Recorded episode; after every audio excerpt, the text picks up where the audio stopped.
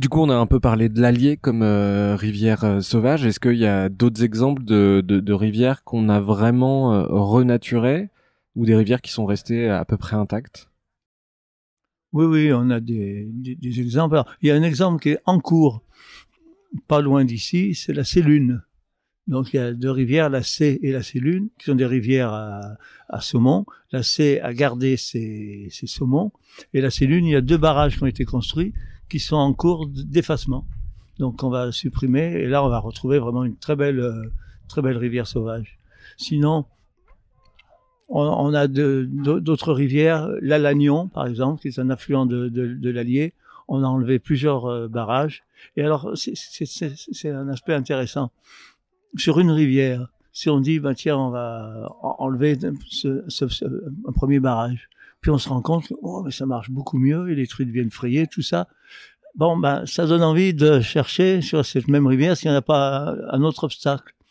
Et on va, et au fur et à mesure d'effacement d'obstacle après obstacle, eh bien, on, va gagner. Et il y a des rivières, notamment en, Normandie, où on a enlevé, on a recolonisé 80% du, du, du, du, territoire, donc qu'on a libéré.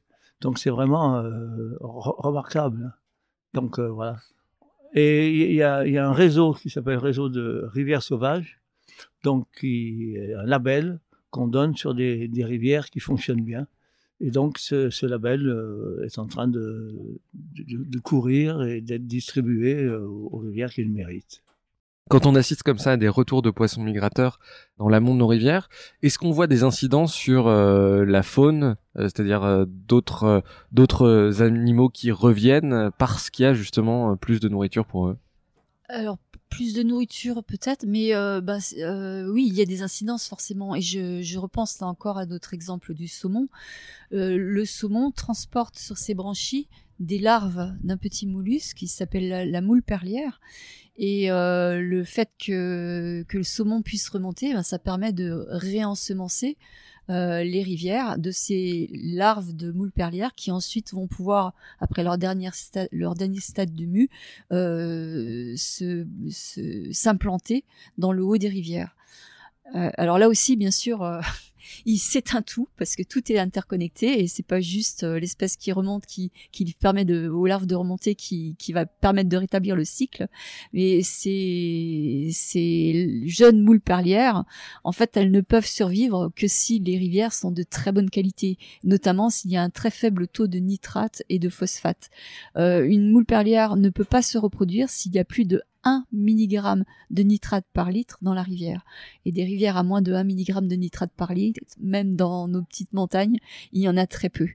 Et, c'est là que, euh, comme je vous disais, tout est lié. Les, la végétation qu'il va y avoir sur le bord des rivières joue un rôle extrêmement important, notamment la, la forêt de bord de rivière qu'on appelle la ripisylve ou la forêt alluviale ces, arbres qui poussent sur le bord de la rivière vont puiser dans l'eau de la nappe phréatique ce dont ils ont besoin, comme toutes les plantes, et notamment des éléments minéraux comme les nitrates et les phosphates. Et donc ils jouent un rôle de stations d'épuration gratuites en quelque sorte des rivières. Et si on retrouve l'écosystème complet et pas seulement les animaux qui sont dans la rivière eh ben on peut avoir à nouveau une rivière qui fonctionne. Et euh, donc il y a des mesures qui ont été faites en amont et en aval d'une ripisylve sur le taux de nitrate. Et on s'est rendu compte que en aval le taux de nitrate avait très fortement diminué. Donc c'est une sorte de filtre ces ripisylves? C'est une station d'épuration euh, naturelle, gratuite. Oui, c'est une façon de distiller l'eau, en quelque sorte, et de, l'épurer, de la, débarrasser d'un certain nombre d'éléments minéraux, et notamment euh, de ceux qui sont présents en un peu trop grande quantité suite aux activités humaines. Donc les activités agricoles, c'est euh, principalement pour les nitrates, mais les phosphates, c'est aussi le, les rejets des, des effluents des villes, par exemple, hein, les lessives, etc. Quoi qu'il y en a de moins en moins maintenant des phosphates dans les lessives. Mais bon. On, va revenir sur ces sujets-là. Juste un mot peut-être, euh, Gilbert, vous êtes un spécialiste mondial de la moule perlière. Vous avez une moule qui porte votre nom. Est-ce que vous pouvez nous raconter ça?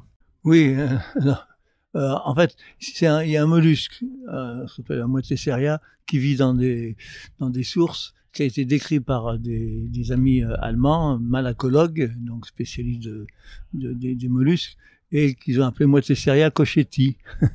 Donc voilà, c'est vrai que c'est bon, c'est sympathique. Et puis pour les moules perlières, alors il y avait une, euh, rivière, donc euh, la Virlange, qui est un affluent d'un affluent de l'Allier. On est toujours sur ce même massif, dans le massif central. Et cette, euh, sur cette rivière, il devait y avoir la construction d'une microcentrale. Donc voilà. Et c'était bon quelque chose de terrible, quoi, voir disparaître sous, sous un barrage cette rivière magnifique. Donc j'ai fait un plaidoyer euh, à ce moment-là en expliquant que, et c'est vrai, on avait trouvé au, 19e siècle, dans une des, des, moules perlières de cette rivière, une, une, perle. Et dans cette perle, il y avait une petite tache jaune qu'on a, on l'a extraite. Et en fait, c'était une, euh, une paillette d'or. Donc, au moment où on s'est retrouvé, il y avait le préfet, la commission des sites, tout ça. Il y avait celui qui, présentait le, projet de construction d'une microcentrale. Et moi, j'ai dit, ben voilà, écoutez, vous allez détruire la rivière aux moules, aux perles d'or. Tout le monde a été ravi et la, la rivière ne s'est pas n'a pas été transformée. Elle est toujours parfaitement aucun barrage, rien du tout, et elle a été surnommée dans le secteur la Virlange Saint-Gilbert. et c'est vrai que dans la vie d'un naturaliste protecteur, des moments comme ça, ça fait chaud au cœur. Alors, vous avez une moule à votre nom, vous êtes canonifié maintenant. euh, pour revenir sur euh, le rôle écosystémique des rivières, euh, on les a beaucoup canalisées, les rivières. Euh, or, toutes ces zones humides, c'est important de laisser le libre cours des rivières pour qu'elles puissent déborder dans, dans les moments de crue.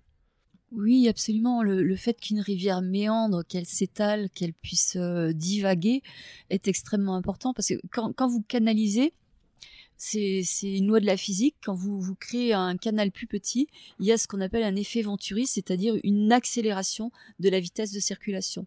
Donc si vous canalisez quelque part votre cours d'eau, ça veut dire que le, le cours d'eau va s'accélérer et, et, donc il va être plus violent en aval avec euh, des, des possibilités destructrices plus importantes. C'est ce qu'on observe beaucoup actuellement euh, dans, dans, le sud de la France. Hein. Régulièrement, on a des épisodes de pluie qui sont plus intenses suite au réchauffement climatique, donc il y a plus d'évaporation de l'eau, notamment de la Méditerranée, sous l'effet de cette chaleur plus importante. Et cette eau, euh, elle poursuit son cycle, c'est-à-dire qu'à un moment, elle va retomber sous forme de précipitation euh, plus importante aussi. Et ces écoulements euh, de précipitation plus importantes sont euh, amplifié en termes de, de, force, de vitesse par les, les, canalisations.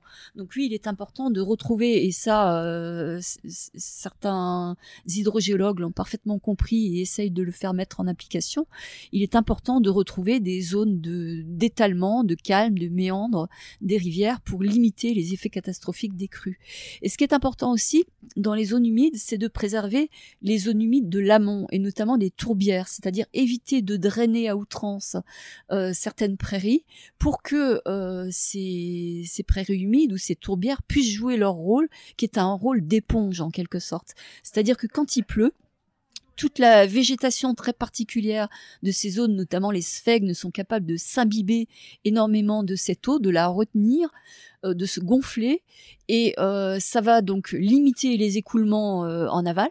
Donc ça va limiter l'amplitude des crues, d'une part, et d'autre part, quand on est dans une période de non-précipitation, de sécheresse, eh bien, euh, ces zones humides vont restituer petit à petit, goutte à goutte, cette eau euh, qu'elles ont emmagasinée, et donc elles vont limiter les conséquences de la sécheresse en aval, en aval également.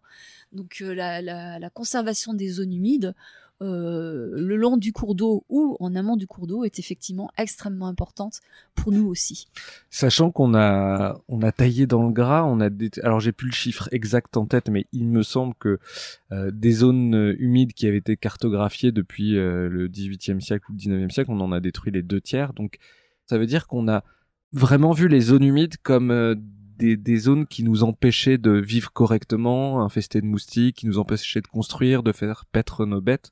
Ça a été vu comme un ennemi les, pendant longtemps, les zones humides Euh, oui, d'une certaine façon. Et euh, euh, en fait, la destruction de ces zones humides, elle, répond, à, enfin, elle, correspond à une tendance générale qui est gagner de plus en plus de terrain sur la nature sauvage.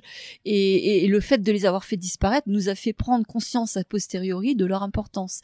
Et c'est vrai que maintenant, il faut qu'on ait une réflexion par rapport à bah, ce qui fait un petit peu l'objet de notre dernier ouvrage, le réensauvagement, c'est-à-dire le retour de zones qu'on va protéger pour qu'elles retrouvent toute leur fonctionnalité et les zones humides font pas et les rivières font partie de, ces zones à réensauvager et, et la réflexion qu'il faut avoir c'est quelle est la part qu'on laisse au sauvage sachant que finalement le sauvage nous apporte aussi beaucoup de choses quand on le laisse fonctionner euh, correctement et euh, sachant que euh, il va falloir apprendre à cohabiter avec ce sauvage. Alors beaucoup pensent la cohabitation comme une espèce de d'intrication, c'est-à-dire l'homme serait présent partout, il exploiterait tout, et en même temps, euh, il tolérerait d'une certaine façon le, ou il, permettrait d'une certaine façon le, la venue ponctuelle d'animaux sauvages. Mais en fait, pour que ce soit possible, il faut aussi qu'il y ait des, des sanctuaires, c'est-à-dire qu'il faut qu'il y ait des zones dans lesquelles les animaux puissent vivre sans, de façon non conflictuelle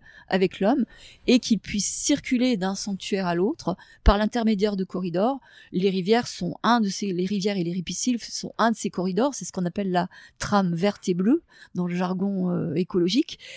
Et euh, oui, il va falloir repenser notre façon d'occuper le territoire pour que pour, pour notre bien à tous, pour le bien de l'humain aussi. Par exemple, pour donner des exemples aux gens qui sont souvent connus, mais les Landes, c'était euh, avant que ce soit une grande forêt de pins et que Napoléon ait, ait planté des pins, c'était un énorme marécage. Le marais à Paris, c'était aussi une zone humide. Donc on a comme ça un peu partout, soit construit des villes, soit planté des forêts, soit gagné des, des terres sur des zones euh, humides. On a quand même euh, beaucoup détruit ces zones humides. Quel est leur intérêt écologique? Est-ce que vous pouvez nous raconter la, rencontre qu'il peut y avoir euh, des différents animaux dans ces zones-là?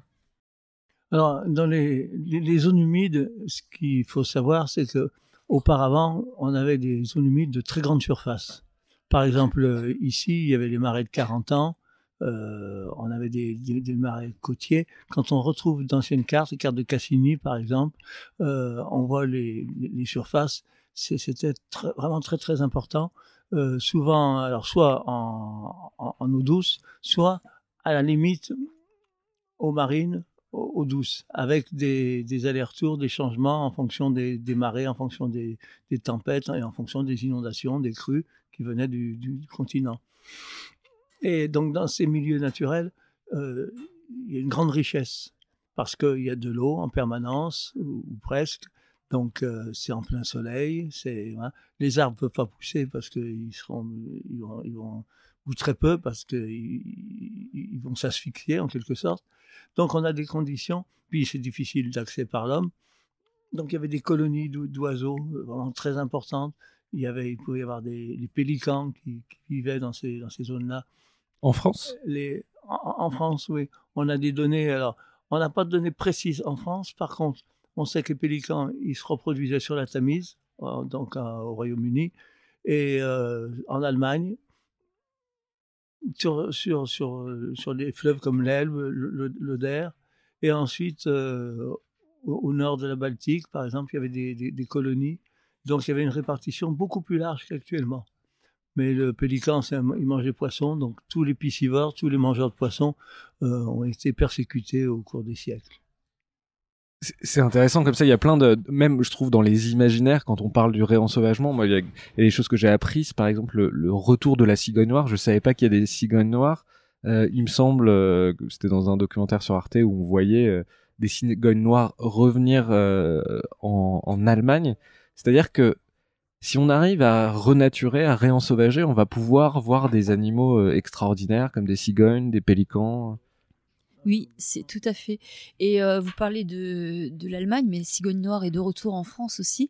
Et ce qui a permis le retour de la cigogne noire, alors là pour le coup, c'est le milieu forestier, parce que la cigogne niche sur des arbres, elle fait un très gros nid, et donc elle a besoin d'arbres qui ont une, un certain âge, même un âge certain, pour pouvoir y établir leur nid. Et ce qui a fait disparaître les cigognes noires d'Europe de l'Ouest, c'est l'exploitation systématique des forêts, et notamment euh, ben, les, les arbres euh, euh, ils atteignent rarement le siècle. Donc les arbres sont coupés avant qu'ils aient un certain diamètre, et c'est quelque chose qui est encore accentué actuellement puisque le système d'exploitation des arbres ne permet plus de couper les très gros arbres, donc on les exploite tant qu'ils sont pas trop gros. Et par contre, avec la déprise agricole qui a eu lieu au début du XXe siècle, certaines zones de campagne particulièrement difficiles à cultiver ont été abandonnées et la forêt s'est réinstallée spontanément. Donc ça, c'est un mouvement général dans toute l'Europe de l'Ouest, en, Allemagne comme en France. Et ben maintenant, euh, ça fait quoi? Ça fait un peu plus d'un siècle que un siècle et demi que que ce mouvement a eu lieu, et on commence à voir réapparaître de gros arbres, ce qui a permis le retour de, de la cigogne noire qui s'était réfugiée dans les pays de l'Est où la méthode d'exploitation des forêts était complètement différente. Parce que là, on n'exploitait pas de manière aussi systématique qu'en Europe de l'Ouest, mais on coupait ce dont on avait besoin et le reste de la forêt, on lui fichait la paix. Ce qui a permis de faire des, petits réservoirs de biodiversité, de cigognes noires ou d'autres espèces aussi, picado blanc, etc. Oui, vous le dites euh, de manière un peu pudique, mais euh, aujourd'hui, il y a une bonne partie de la forêt française qui est remplacée par des champs d'arbres où on met des pesticides et des engrais pour faire pousser rapidement des, des, arbres qu'on va exploiter. Où est-ce qu'on peut voir ces cigognes noires en France? Ces cigognes noires, euh, il y en a en Bourgogne, dans le massif vosgien aussi, quelques-unes. Dans le massif central, on en a également quelques-unes qui sont revenues. Elle est en train de coloniser donc la, France du nord au sud en allant du nord au sud. Donc actuellement, elle est un peu au nord, vers la région Rhône-Alpes. Euh. Et donc, elle a encore tout le, sud à, coloniser. Et elle va, se trouver, ils ont des très grands territoires. Et en, forêt, présence en forêt de Chinon, en forêt d'Orléans, donc dans des forêts domaniales souvent. Quand elles sont en forêt domaniale, c'est bien parce que, comme la forêt est parfaitement suivie, donc à la fois elles vont être découvertes parce qu'il y a des agents qui travaillent en permanence, et puis ensuite des mesures seront prises pour la préserver. Et ça c'est alors que si c'est dans une forêt privée, euh, bon sans, même le, savoir, sans même le vouloir, il peut y avoir une coupe d'un arbre où il y a un nid de cigogne noire. Et bon, après, elle mettra du temps pour revenir.